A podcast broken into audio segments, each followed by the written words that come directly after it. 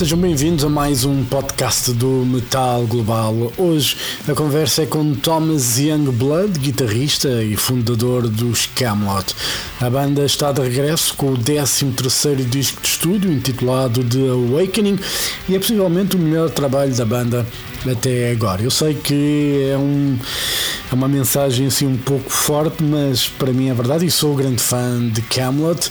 E sim, o Karma é um disco do caraças, o Black Halo é um disco do caraças, mas este The Awakening é um disco do caraças. Vamos ficar então com a conversa com Thomas Youngblood para falar um pouco mais então sobre este The Awakening, o 13 terceiro disco de estúdio para os Camelot. Metal Global. Hello? Hey, hey, how's it going? Everything is good. How are you, Thomas? Excellent. Looking forward to touring again. It's been a while. Oh my God. Well, we did we did two shows a few months ago, but it was just to kind of get our feet wet again. but we have this cruise coming up, and so I've been practicing like a madman. And that was those two shows, you know, after, you know, over two years of not playing live. How was it?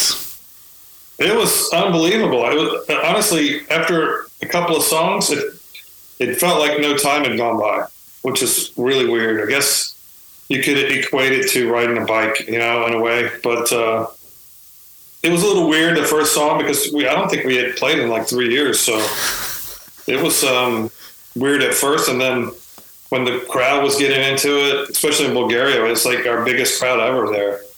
It was um, a mixture of sur- surrealness, but also validation. You know that the fans are, are still there, and it actually was bigger than ever. So it was it was awesome. Yeah, and uh, you know, obviously, you guys already had planned, uh, you know, songwriting and um, you know, make the album during the pandemic. Um, did that help, or was it worse for you guys? To because I, I you could you couldn't travel anyway, so you know there's people from a bit all over the place with Kamelot. How was that? Um, you know, was it weird the songwriting process, or it didn't change much? No, it actually it was helpful because you know normally you have this deadlines that you have, and with the pandemic, we knew we weren't going to release an album that we couldn't tour on.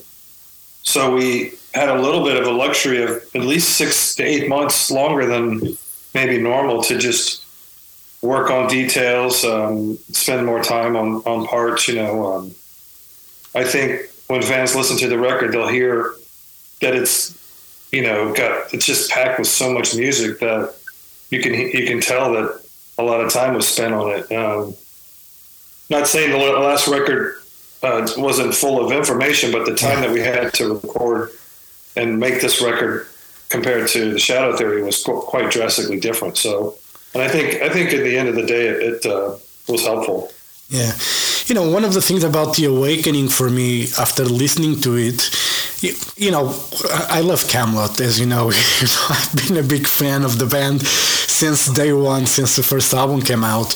And, uh, you know, it's been a pleasure to be on this ride, you know, with you and seeing the music that you put out.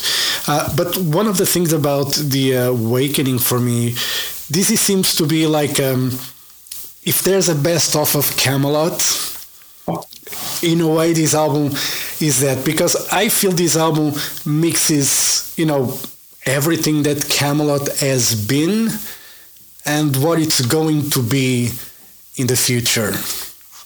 I think it's a great analysis, actually, because when we were making it, we were talking about Tommy and I specifically about you know, hey, what made Kamelot unique for this time, like the Fourth Legacy or Black Halo? What made it unique during Karma or Ghost Opera? And then also, you know, of course, acknowledging what we're doing now, um, but always keeping the DNA, the certain chord structures, a certain way that we do transitions between verses and choruses, a certain way choruses are, you know, melodic, whether they're dark melodic or more uplifting, you know. Um, so we had, that was sort of a conscious effort, but not specific to any particular uh, record in the past. Yeah. You're, I mean, I think that you nailed it. It's uh, you know, there's new things on the record that we've never done before, but then there's stuff that you know, like Midsummer's Eve. To me, that record, that song could have easily been, you know, um, on the Fourth Legacy or one of the earlier records. It's got this lush kind of Celtic thing going on, and um, you know, then we have one more flag in the ground, which has this Eastern kind of riffing on it that it kind of harkens back to some of the stuff we did, uh, like on the Fourth Legacy or Karma. So Yeah. um, it's cool to hear that people that have been with us, on the, like you said, you know, you're you are part of the journey. You got guys like you and um, that we still write records for, not just a potential new fan. So we want to make sure that we're kind of clicking all the boxes for you guys, but also for ourselves personally. And I think with the new record, we're able to do that. Yeah, you know, I did. I, I think there is a. You know, I listened to the record, and you know, I every time we talk, you know, when it was Silverthorn, you know, it was a huge surprise because was Tommy's first, like his voice fitted like a glove in Kamelot. And then I was like, are they going to surpass themselves? And, you know, the album came out, the other album, and you guys did it. And, you know, the Shadow Theory came out and you guys did it again. and I was like, you know, come on, there's going to be a time where they're going to, you know, not surpass that. And then the awakening comes is coming out, and you guys did it again. So Thank you, thank you. We're, we're, we never we never rest on our laurels, which we've talked about before. You know, we always fight as hard as we can to make each record not necessarily top the one before it, but just make it as good as possible. Where we're not just mailing it in, we're not just making quick songs and hey, record company, you know, Yeah. uh, put it out, no, send us a check, you know. Um, so again, thank you for noticing the the hard work that we put into each record, making sure that each record contains the Kamelot DNA, but also that we're growing, that we're challenging each other uh, musically, and um, yeah, so it's just it's just a great process. It's a lot of hard work, but it's a testament to uh, having great fans that you know kind of understand uh, what Kamelot's about too. Yeah. You know, I listened to the record, and obviously the first single, One More Flag in the Ground, is the first single, first video. But listening to the album, The Great Divide is Kamelot One on One. And I thought, like, why not The Great Divide as the first single? Then probably I thought maybe One More Flag in the Ground would make a better video. Was that the the idea behind it? Because, I mean, if you put out The Great Divide, you know, the fans will go like, okay, this is Kamelot. Well, if you notice, we've released a teaser that had the Great Divide Yeah. teaser. But when you put out a video, what is the purpose of a video? Is it to, to market the band to fans that know the band, or is it to grow the fan base outside of the band, the band's usual fan base?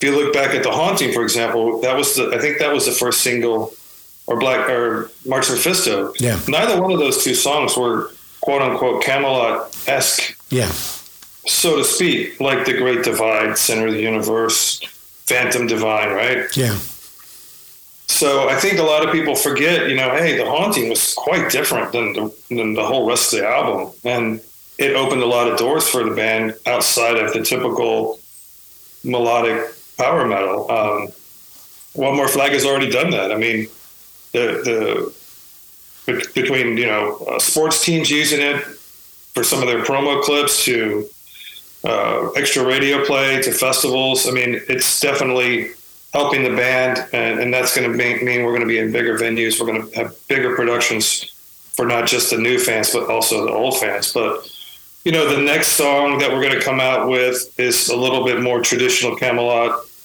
and then um, from that point on, I mean, song like Midsummer's Eve, we eventually we want to do a video for that, and that is straight out of the Kamelot ballad playbook, you know. yeah. And uh, you know, I'm not sure if it's a first, but speaking of ballads, you got two on this record. Um, normally it's one. Uh, I think uh, is this a first like two like ballads ballads on the Kamelot records? I don't know. I mean, we've had songs that had mixtures of ballad and like Elizabeth, for example. Yeah. Um, but you know, we have 13 tracks on this record. Where normally contractually and also publishing wise, you only get paid for 10. So we could have left easily left two or one of one of the songs off, but uh, we all talked about the both ballads being on the record, and we just felt they were both so strong that it would be a shame to not have them on the album. Yeah. You know. Um, and I think nowadays, uh, you know, the way a lot of people listen to music, unfortunately, they don't listen to the full record beginning to end. We still write those kind of albums for people, Yeah. but you know, it's you know how it is with Spotify. Some people are like they they listen to three or four songs on the album or whatever. So Yeah. we just wanted to put as much of the material that we thought thought that should should come out now out now. You know. Yeah, and uh, you know, speaking of the the first single, "One More Flag in the Ground," two guitar solos. Uh, if I'm not mistaken, if I listen carefully to the song, is that a first for you as well? Normally, you know, I'm just asking because I have to find these little things to talk to you about. But you know, I think it's the first time that you played maybe two guitar solos on it. Normally, you have like a keyboard solo or something like that. Obviously, we're going to talk about Tina's um, cello solo uh, in a bit. But um, was this the first time you have like two guitar solos on a song? Maybe like a more of a shredding style. I'm sure we've done something where the ending has some melodic type guitar or something. Uh, but yeah, that's just that's the solo I've been working on too for the tour, which is it's it's actually not that hard. It sounds complex, but um, yeah, I don't know. I mean, there's there's also songs where the solo is honestly to me it's all about what the song's asking for. I, I'm Yeah. not a show offy kind of guitar player, as Yeah. you probably know, and that's just not my personality. I don't.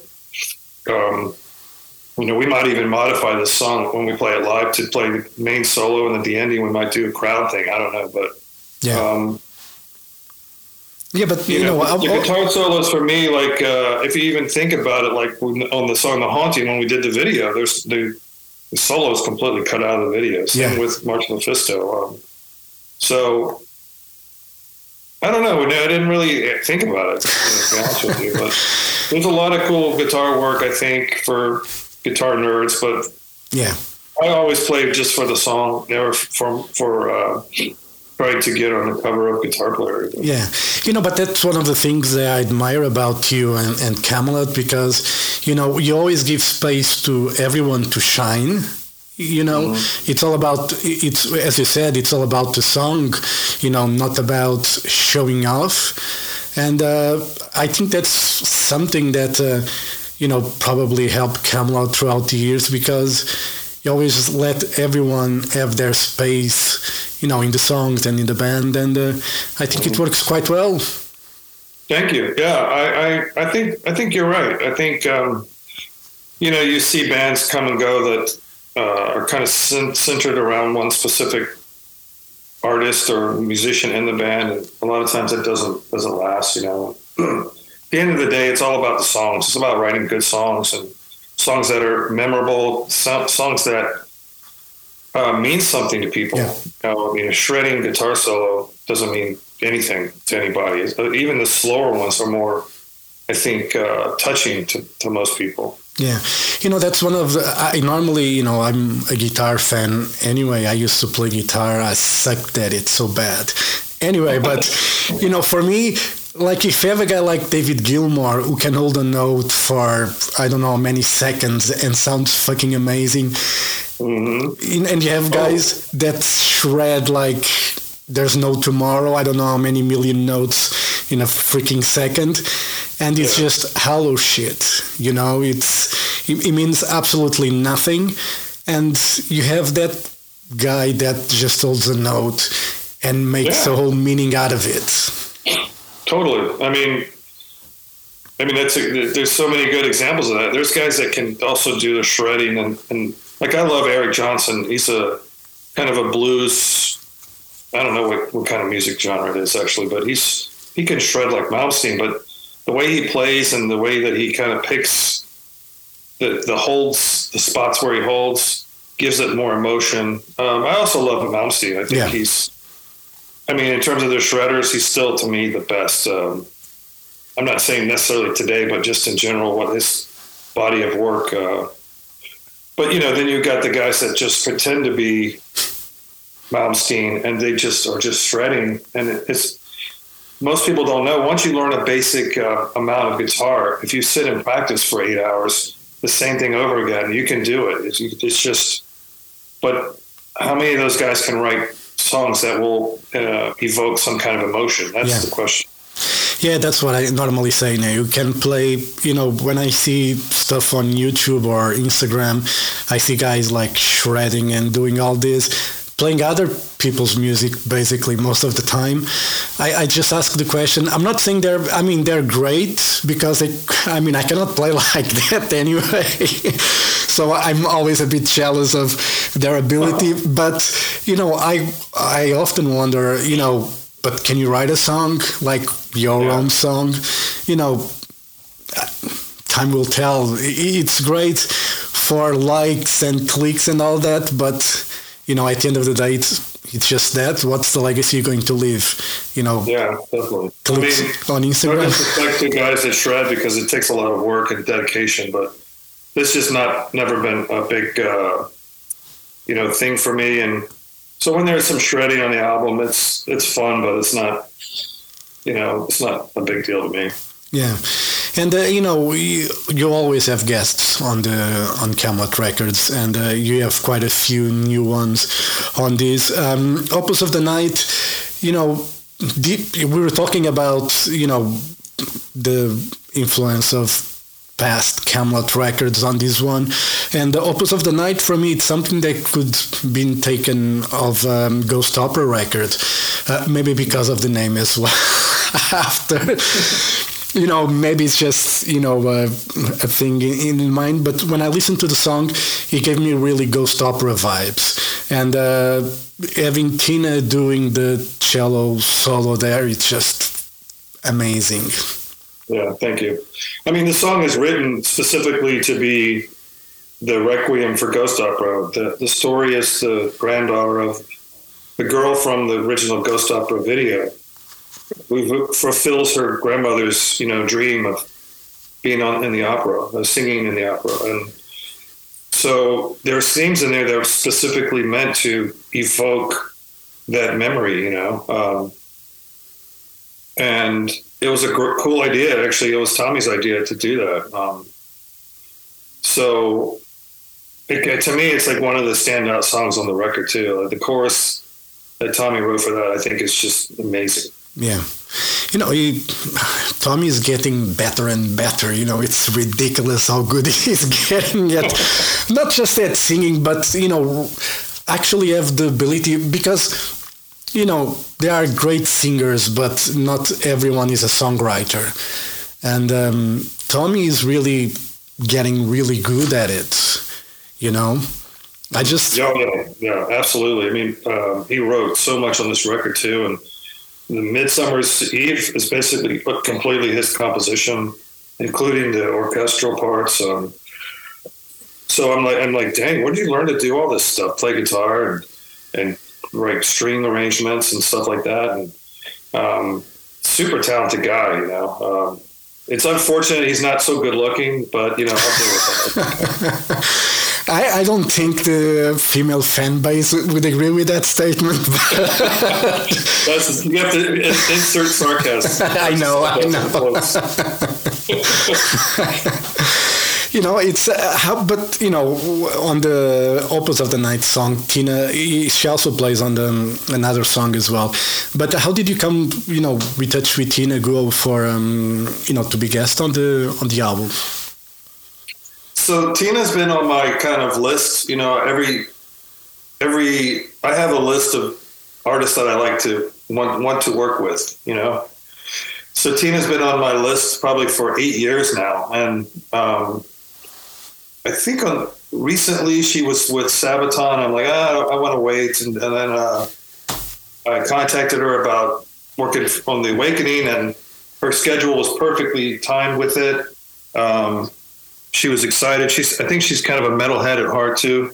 Yeah. So that makes it even cooler. But um, so yeah, that was a little bit of a dream come true to have her on the record because I'm also a massive Hans Zimmer fan, and she's she, you know she's got every other day there's a picture with her and Hans Zimmer. Yeah. So um, like one of these days I'm going to meet Hans Zimmer, and you're going to help me, Tina. Um, but uh, yeah, so she's been on my list, and uh, also um, recently with Melissa Bonny, she kind of uh, has, has grown massively in the last three to four years in the in the scene, and her body of work so quickly is, is just um, mounting quickly, and so I'm like, yeah, I, I want to have her on the record too because she's got she can do the growls, but she has the clean vocals and um, just a unique, you know, kind of uh, person. So I was uh, very fortunate to be able to get both of them, and then there's, there's other guests on the record that are in choirs that we didn't necessarily feature and, and, and press, but Yeah. it's just packed with a lot of talented people.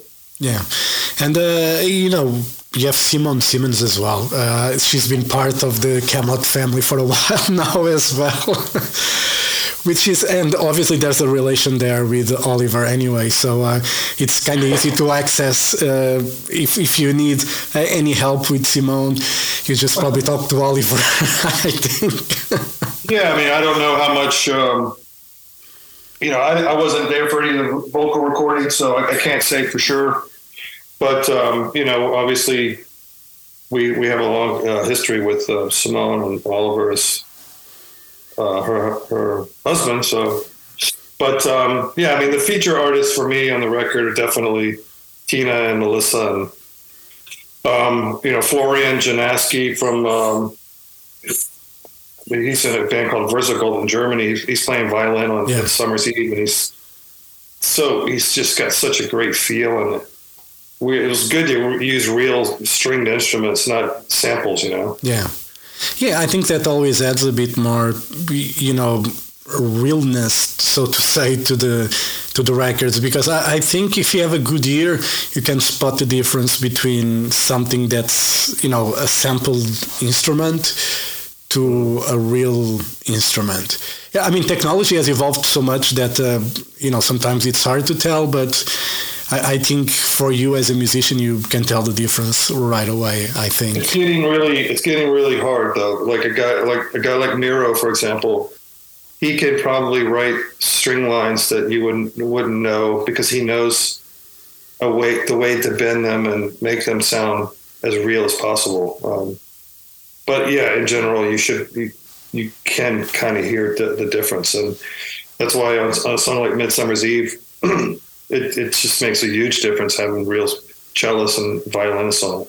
Yeah, and uh, obviously with the catalog growing and growing, and uh, you know this record is, you know, full of hits. You know, I think I'm, there is not a weak, uh, and there hasn't been a weak spot in Kamelot Records for a long time now. Anyway, but how is how are you going to when you're going to you're going to do the um, the the cruise thing uh, next week I think and uh, then you got the European tour in March um, how are you going to pick up the songs from these records to to put on the on the live show Yeah, that's a good question. Uh, but thank you for the compliment, by the way. Um, you know, with each record, we usually try to start with four to five new songs on the tour, and then we kind of alternate different songs depending on what, like if there's a new single coming out. Like I know we're probably going to release uh, a, a different single in the summer. So for the North American tour, that that song will be added to the set list. Maybe something will come out. Um, it's kind of hard. I mean, I would love to do the entire album on tour, but then I think there might be pushback from fans that are like, "Hey, why don't you play whatever?" You know. Uh, I think you're going to have always that question anyway. Now, Yeah. now more than ever, I think fans will ask, "You didn't play that song or whatever song?" Because, I mean, you have such a rich catalog of songs now that uh, you're not going to please everyone. That happens with, you know, with Maiden, with everyone. with Yeah, yeah, for sure. I mean, I think the difference between Kamelot and Maiden and a lot of the bands that have been around as long as we have is we, we focus a lot more into the new record in a different way. Whereas I think a lot of bands release a new album just to have that excuse to tour. Um, whereas when we release an album, we want it to have 100% relevancy in the marketplace and also uh, in our catalog. Yeah. Um, and that's why we don't make the same album over and over again as well. Whereas some bands continue to play the same. It's basically the same songs. They just move stuff around, and, Yeah. and it works for some of them. But Yeah. You know, uh, for us as artists, it would be incredibly boring to do that. I don't think it grows a band. Uh, you know, know, I like re- us in the right way. Yeah, I remember like Anthrax, and uh, I think their set list has been basically the same. I don't know for how many years. You know, it's just it's ridiculous. You know, I've seen them like four times, and like in the last ten years or something, and the set list probably changed one song or two, if that much. Yeah. You know, and I was like, come on. you know, you have so many musics, why playing the same ones and the covers as well? you know why? Uh-huh. Yeah, but you yeah, know, I mean, um, like like for us, for example, if we were to, t- we we actually tried to play songs from older albums that we thought were special or unique that people wanted to hear, and then it was obvious after, you know, the first chorus, most of the people don't don't really know the song, you know. yeah. So for me, as a not just an artist, but also as a, the manager of the band, I have to think about you know the people that are there, and, and majority of the people that are there, uh, but let's say let's let's say seventy percent are from the last ten years. Yeah. You know, and then you got thirty percent that are there from the last ten years and before. So you got to have a have to have a balance of you know mostly the new albums, um, and that's kind of what the thinking will be on the new tour. You know, um, we won't be pulling out, we won't be playing the Fourth Legacy, for example, or something like that, where um, you know it's it's catering to five guys and, and have been with us, you know, and I love Yeah. those guys, but um, I have to think about you know the overall experience for everyone, and, and we want people to after the show to go, damn it, I want I can't wait for them to come back. And then when we come back, we play some new songs, right? Yeah, but you know, we were speaking about Maiden, and Maiden, for instance, you know, they have one thing they have done, you know, in the previous records was, mm, I think, a matter of life and death. For instance, is they play, they did a tour where they played the album from start to finish, and then on the encore they did, uh, you know, three or four songs, the classic, the classic ones. Um, I, I think if you guys with the Awakening, you could do something very similar. I mean, the album is, as I said, is fantastic. You could play from start to finish. You know, fans would be pleased, and then you probably would still have probably some 30 minutes or whatever to play. You know, classics uh, from Kamelot, um, and you probably could, you know, put a production more for the awakening, you know, concept in a way.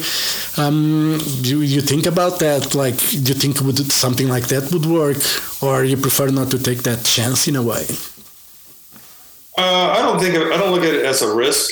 I just think it's. Um, I don't know. I've never really thought about doing it that way, Yeah. but I think this record, in terms of the songs and everything, is probably maybe next to the Black Halo, the first one where it, it could make sense to do that. You know, um, because I do feel that the whole album is just every song has uh, a single kind of feel to it, you know. Um, Yeah. So obviously, to, to prepare something like that, it's, it's a lot more work because uh, you know you, you're not just learning. You're, you're having to go back and learn every little aspect of the album that you recorded in pieces, you know. But um, it's definitely something to consider for maybe uh, a tour in the in the near future, like still on the on the album cycle. Like, hey, we're coming back. We're going to play the Awakening in its entirety. Um, so it, that's definitely something to consider. So thanks for the for the idea. no, no, I think I think it, I think it would work. You know, I've and it's something that you haven't done, uh, as far as I remember, playing an whole album from start to finish. So Yeah. I, I think it's an opportunity. You know.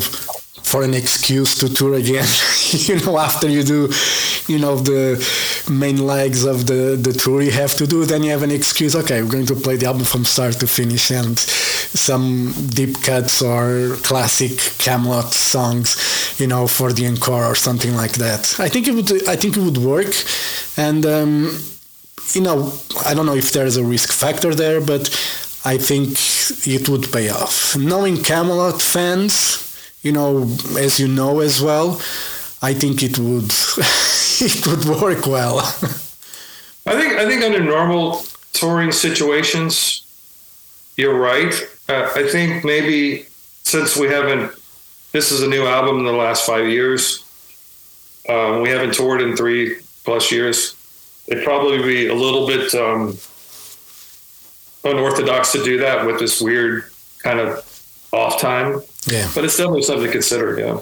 Yeah, but like for 2024, maybe you know, for so you can have time to think about that and put a production. I know it's not easy and cheap to do something like that, but The cool thing would be to do what you're talking about, but then have all the guests that are on the record at the show. We video, you know, we tape it, yeah, film it, and that would be that would be a cool thing to do. yeah, the Netherlands again, maybe.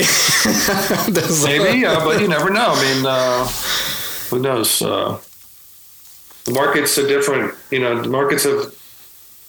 Maybe maybe go back to Oslo. Who knows? Um, Yeah. You know, it's, uh, you know, I, I would love to.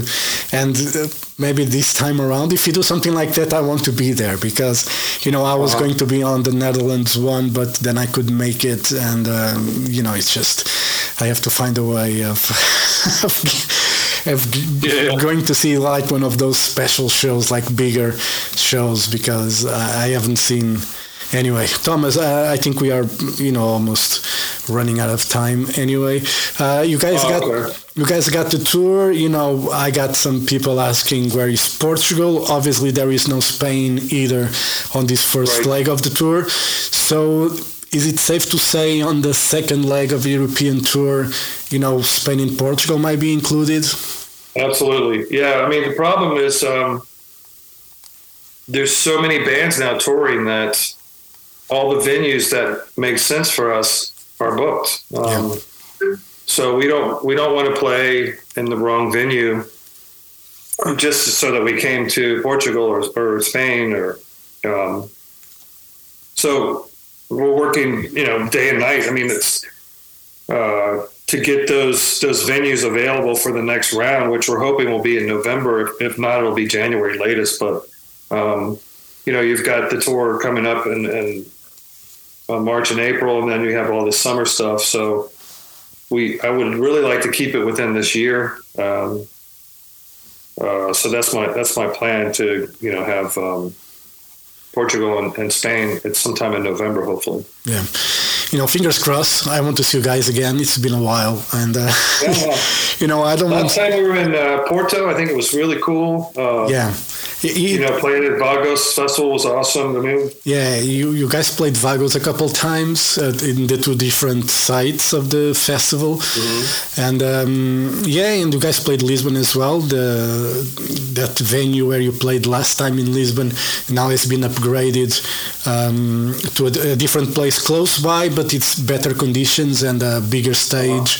And uh, there's actually two rooms there on that uh, venue now, and uh, I think the bigger one would suit you guys perfectly. You know, I think it's a maybe a thousand capacity or something, but you know, I think would work quite well for for you guys. So yeah. I mean, I love I love coming to Portugal, and um, so it's definitely uh, on our on our rate. I mean, I wanted to come to Portugal and Spain on the Lake One, but I know, and at least in Spain, the venues that were they just were all booked. You know, Yeah. for the for the for the routing. A lot of fans don't understand the routing is a big part of it too, where you have to go from, let's say you're going from Holland, and you have to get down to Spain and Portugal.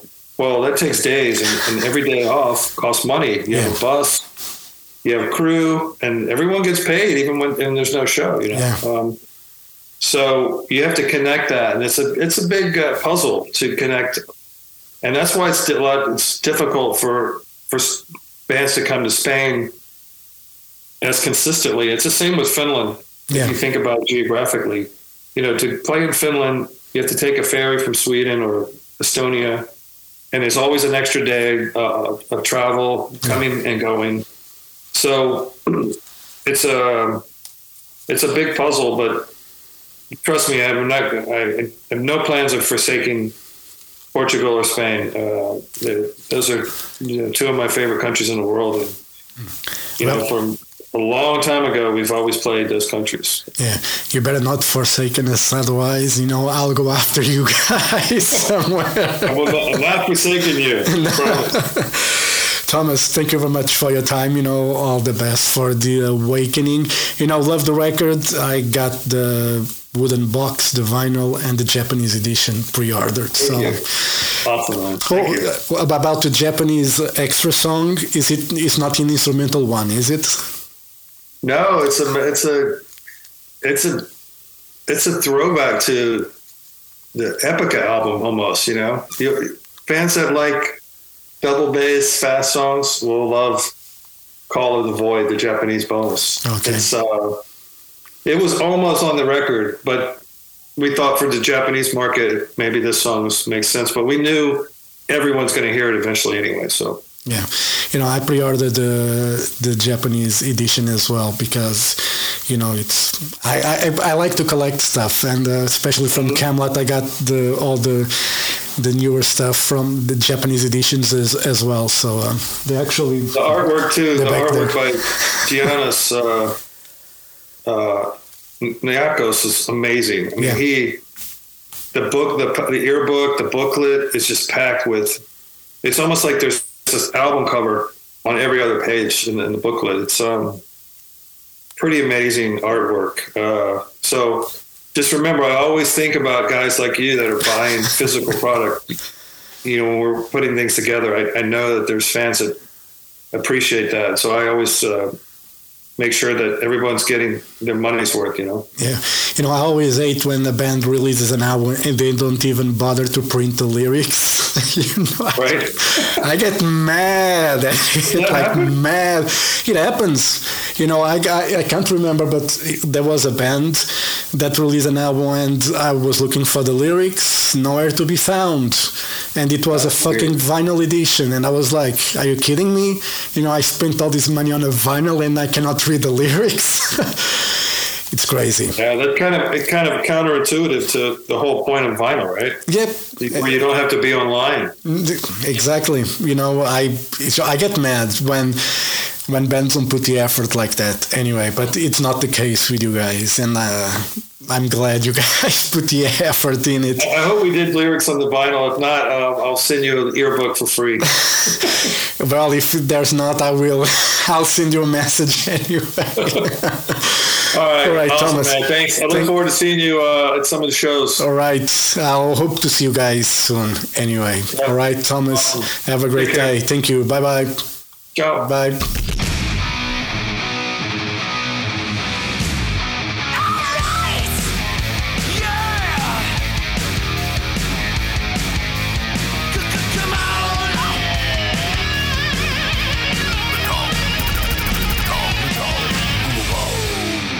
Metal Global foi conversa com Thomas Youngblood, guitarrista e fundador dos Camelot, para falar da novidade de Awakening. E assim chegamos ao final deste podcast. Já sabem, dúvidas ou sugestões, podem enviar e-mail para jorge.botas.rtp.pt.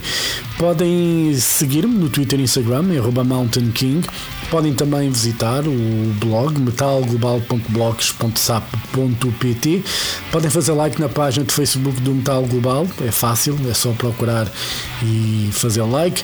E também podem seguir o Metal Global Podcast em Apple Podcasts e no Spotify. No próximo programa, a conversa é com Tommy Karevic, vocalista dos Camelot, para falar também sobre este The Awakening. E pronto, eu volto então no próximo podcast. Um forte abraço. Children of the night, He will live through the centuries to come, as I have lived. Good night.